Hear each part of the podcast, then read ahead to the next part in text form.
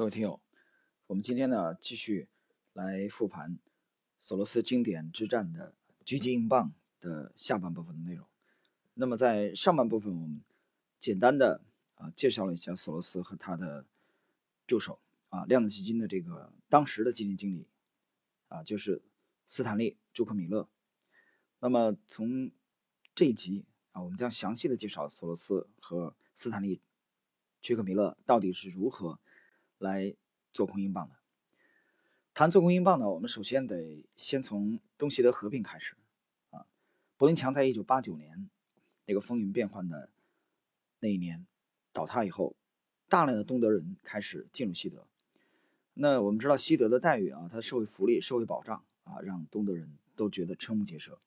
但是这样的话的相关的费用呢增加，会导致了啊德国政府。出现了大量的预算的赤字，从而来加剧通胀。那么这样的话，就是马克贬值，马克对美元的这个持续的下跌。但是斯坦利·屈克米勒呢，他认为德国政府会让中央银行来提高利率，让马克强势来反弹。结果他的判断果然正确。量子基金在柏林墙八九年倒塌以后，购买了。二十亿美元头寸的德国马克，在一年之内上涨了约百分之二十五，啊，非常牛！斯坦利·屈克米勒。那么当时的背景，德国统一呢，在德国国内制造了通胀的压力啊，迫使德国央行提高利率。但是你要知道有个背景啊，我们分析德国不能脱离欧洲整个经济体，整个欧洲经济体它处于一个经济衰退的时期，他们恰恰需要。来降息，来刺激经济的复苏。那这种情况下呢，大量的资金呢开始涌向德国马克，但是其他的国家啊，欧共体其他国家的货币开始疲软。这其中最严重的就是意大利里拉和英国的英镑。那么这种情况下，要么就是德国降息啊，来减少外来资金的涌入，同时呢。意大利和英国加息，要么就是德国央行干预啊，干预它的货币市场，卖出马克，买入里拉和英镑。那么，如果这两种方案都失败的话，里拉和英镑将强行的啊，被动被迫的贬值。但当时的背景呢，其实是一个联席的这个固定汇率啊，类似于现在这个港币。那我们去复盘当时的量子基金的索罗斯啊，实际的老板和当时的基金经理斯坦利·朱克米勒，我们发现，量子基金对英国的研究啊，是从他发现了英国房地产市场的抵押贷款利率啊，一般不太固定。那么也就是说，央英国央行提高利率的时候，英国家庭就会直接面临付款的压力，从而进一步打击消费啊，使经济的情况更加恶劣。由此呢，斯坦利·朱克米勒判断，英国当局很可能会拒绝啊高利率，而默许默认英镑贬值。所以，斯坦利·朱克米勒首先让量子基金增加了马克的头寸，并且做空英镑。你注意啊，这个是他首先行动的，并不是索罗斯。那么随后。索罗斯和斯坦利·朱克米勒约见了啊前美国幸福银行的货币专家啊罗伯特·杰森，三个人探讨后得出结论：英镑很有可能在未来的三个月左右出现暴跌，三个月之内。那么，美国幸福银行它利用杠杆啊，对它现有的资本三到五倍的资金来做空英镑，而它对手盘呢，英国政府呢只有价值约两百二十亿英镑。也就是大概四百四十亿美元的外汇储备，量子基金方面大概可以拿出一百五十亿美元。所以，那么这种情况下，我们来看一看当时的背景。基金英镑的关键的日子，我们不得不提是一九九二年的九月十五日。就在这一天，索罗斯在斯坦利·朱克米勒先期研究并且建仓的。背景之下，决定亲自干预。那么他和斯坦利·屈克米勒在战略性的方向啊，狙击英镑、做空英镑方面没有任何分歧，唯一的分歧就是在于仓位到底持有多大的仓位的问题。当时的索罗斯基金的基金经理，我们讲量子基金，斯坦利·屈克米勒，他起初准备建立一个三十亿到四十亿美元的放空英镑的这个头寸仓位，但是索罗斯。直接干预，建议他将整个仓位建在一百亿美元左右。大家想一想啊，这个时候这个规模一百亿美元已经是当时量子基金全部资本的一点五倍了。那就是说，索罗斯如果不去借贷的话啊，是没法做这个规模的头寸。所以，索罗斯首先拿出了十亿美元做抵押，又借了三十亿美元，他建立了一百亿美元的放空英镑的仓位，同时。他还利用量子基金的资产啊，再借五十亿美英五十亿英镑，按照当时大概一比二点七九的汇率，将这批英镑全部兑换成马克，然后开始在这个放空英镑、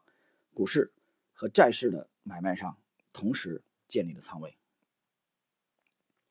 量子基金做空英镑的金额高达七十亿美元，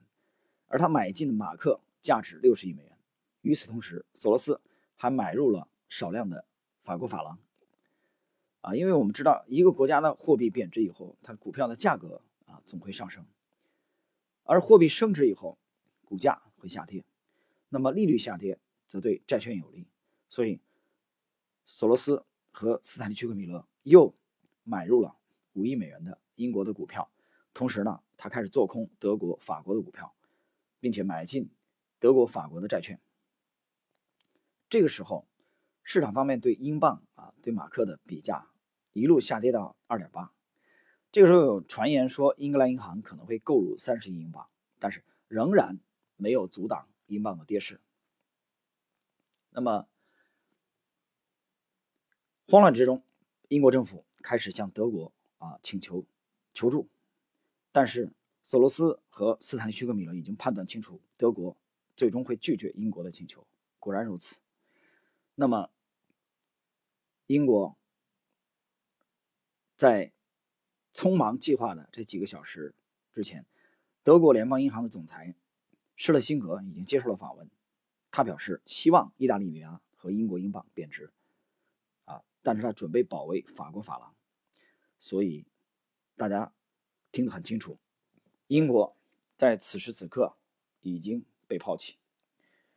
那么我们讲完了九月十五日，复盘了九月十五日周二，时间来到了一九九二年的九月十六日周三，另一个关键的日子，在当天上午，英国财政大臣啊莱蒙，在当时的首相约翰梅杰的批准下，正式的宣布将利率从百分之十提高到百分之十二，以捍卫英镑。但是英镑呢，并没有出现明显的涨势。这个时候市场呢普遍。都认为英国提高利率啊，只不过是一个恐慌的自然的反应。而这个时候，英格兰银行从它七百八十八亿美元的外储当中抽出了两百六十几亿美元，两百六十九亿美元买进英镑，结果无济于事，汇率依然没有得到支持，大量被抛售的英镑就像决堤的洪水，一发而不可收。当天下午，九月十六号。周三下午，英国政府再度宣布提高利率，从百分之十二啊，一开始从百分之十提高到百分之十二。下午宣布从百分之十二提高到百分之十五。这个时候，索罗斯认为英国政府已经绝望啊，他的立场已经很难坚守。索罗斯继续加大力度放空英镑，那么结果他判断的非常准确。到当天傍晚时分，英镑被迫退出。欧洲汇率机制。当天晚间，纽约外汇市场的收盘价，英镑对马克为一比二点七零三，下跌了百分之二点七。九月十七日，英国利率再次降回了百分之十，而意大利也紧随英国退出了欧洲汇率机制。到九月十八日，啊，一九九二年九月十八日，英镑收盘价再度比前一天。低了百分之十六，当时呢，其实贬值的货币啊，在欧洲不止英镑啊，比如说意大利里拉贬值百分之二十二，西班牙贬了百分之二十。那么最终结果，英国政府惨败，投入了两百六十九亿美元的外汇储备来捍卫英镑，最终的结果。却被迫退出了欧洲汇率体系。那么，在索罗斯的经典一战——狙击英镑当中，他的量子基金在对英镑做空的这笔交易当中获利接近十亿美元，同时在对德国、英国、法国的利率期货上做多和意大利里拉上的空头交易，使他的总利润高达二十亿美元。其中呢，这二十亿美元当中呢，索罗斯个人的收入啊三分之一啊，大概超接近七亿美元。而这一年，一九九二年，索罗斯的量子基金啊增长了百分之六十七点五啊，这是索罗斯让索罗斯可以说声名显赫的一年。那么，我们回顾啊这笔交易。最大的赢家是乔治·索罗斯，但是我们回忆一下，这笔交易成功起初呢，应该归功于斯坦利·屈克米勒。那么索罗斯的功力体现在对整一笔交易的战略性的眼光，他已经预见到啊，他将战胜英格兰银行，将击败英国政府。捍卫英镑的努力，但是大家想一想，如果保持在起初啊，这个斯坦利·居克米勒的百分之三十到四十，呃，三十亿到四十亿英镑的这个头寸啊，他们的盈利将大大减少。所以是索罗斯非常坚定的将仓位啊大幅度增加到一百亿英镑。那么他们的连续抛售，迫使英国政府上调利率。此后呢，他继续抛出英镑。这样的话，市场当中的外汇经纪商和庄家的单向交易，以及他抛出英镑的传染的效应，这些合力形成了反身性的过程。那么可以说，索罗斯凭一己之力击溃了英格兰英格兰的央行。那么这是索罗斯的交易。历史当中啊，非常非常经典的一笔经典之战。那么我们复盘这个经典之战，我们不禁呢要去再度的啊回忆索罗斯的传奇的一生。你研究索罗斯的生活啊和职业，你会发现，他起初就是一个人创业啊，就是一匹独狼啊，这点类似于杰西·利弗莫尔，百年美股第一人。那么大学毕业以后，你去看索罗斯的传记，他也没取得什么突出的荣誉，啊，并没有说什么天降英才啊，少年早成，没有，甚至还反而反而这个大器晚成。刚进入进入市场的时候呢，还非常坎坷，到将近四十岁的时候，他才创办自己的基金，而且当时呢只有区区的四百万美元。但是，在他五十六岁，就短短的十六年的时间，索罗斯将最初的四百万美元。变成了十亿美元，啊，几乎是变魔术一般的。索罗斯呢，他拥有的是一种信念，这个信念并不是单纯的致富，啊，像许多人理解的那样赚钱，单纯的赚钱。索罗斯的信念就是他为了赚钱，但是赚钱之后，他的有一个信仰，这个信仰或者叫理想，就是去发展、追逐、完善自己的爱好。什么爱好呢？成为一个哲学家。索罗斯的哲学理念啊，他认为并没有完全的啊完善，他希望利用这个哲学理念，将它应用于创建开放的社会啊，比如说他曾经理解为的拥有民选政府啊，尊重法治、尊重人权啊，少数族裔和观点多样化的开放社会，这一点他深深的受他的导师。卡尔·波普尔教授的影响。那么，索罗斯在一生当中无数次的提到自己真正的导师啊，卡尔·波普尔和他的这个父亲对他的影响。那么，在他早年第二次世界大战的经历，父亲在啊苏联的困境当中的啊决断力，以及父亲的强烈的求生信念，拯救了索罗斯的家庭，也拯救了小索罗斯的生命。这一点对索罗斯后来的交易生涯、交易人生啊，有着无可磨灭的影响。那么，让索罗斯意识到人类行为的不理智，以及人类就像其他比人类低一等的生物一样，具有从众性。那么，索罗斯也见识了人类的这个死亡和邪恶，他。懂得了生命的价值，所以你去观察索罗斯后来的啊，都是非常积极的交易的人生。那么同时呢，他在做慈善啊，从有一个统计数据，大概一九七九年啊，不完全的统计，到三四年以前，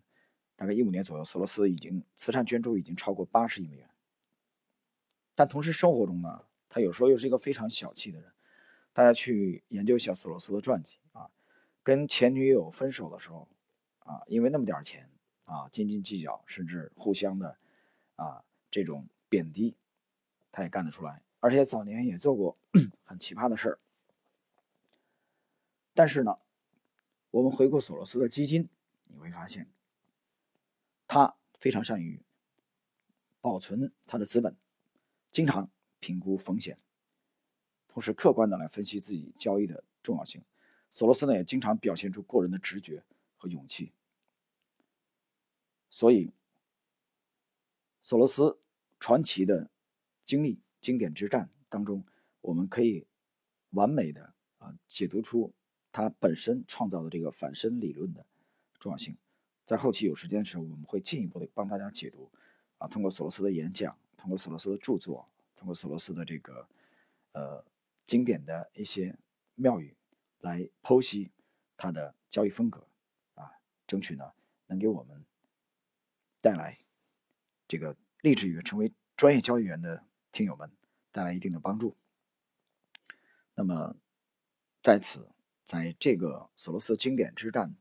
的复盘啊的下期内容当中，请大家记住一九九二年的九月十五日和九月十六日，在这两天当中啊，索罗斯及他的。基金经理助手斯坦利·朱克米勒震撼了整个世界。好了，朋友们，今天呢，我们这一期的索罗斯经典之战的下一集的内容啊，跟大家就交流到这里。在后期呢，我们再会不定期的啊，去帮大家解读索罗斯的相关的一些经典的呃文章啊和他的这个交易风格的解读，请大家继续关注。好，我们今天的节目就到这里，谢谢。